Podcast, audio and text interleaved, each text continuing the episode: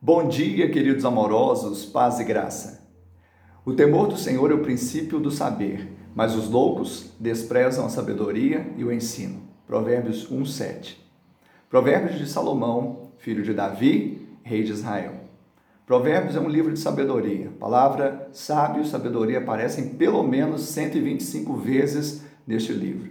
É um livro para trazer não apenas o conhecimento humano, mas uma experiência com Deus através da sabedoria de Deus que é onisciente. Nós temos, portanto, a sabedoria do alto, temos o conhecimento da parte de Deus, temos a vida de Deus para podermos viver a nossa vida aqui na terra e dirimirmos na pessoa de Cristo Jesus os nossos conflitos existenciais. Essa semana nós estaremos viajando, mergulhando no livro de Provérbios. Que você seja edificado e tenha uma semana de bênção e vitória em nome de Jesus.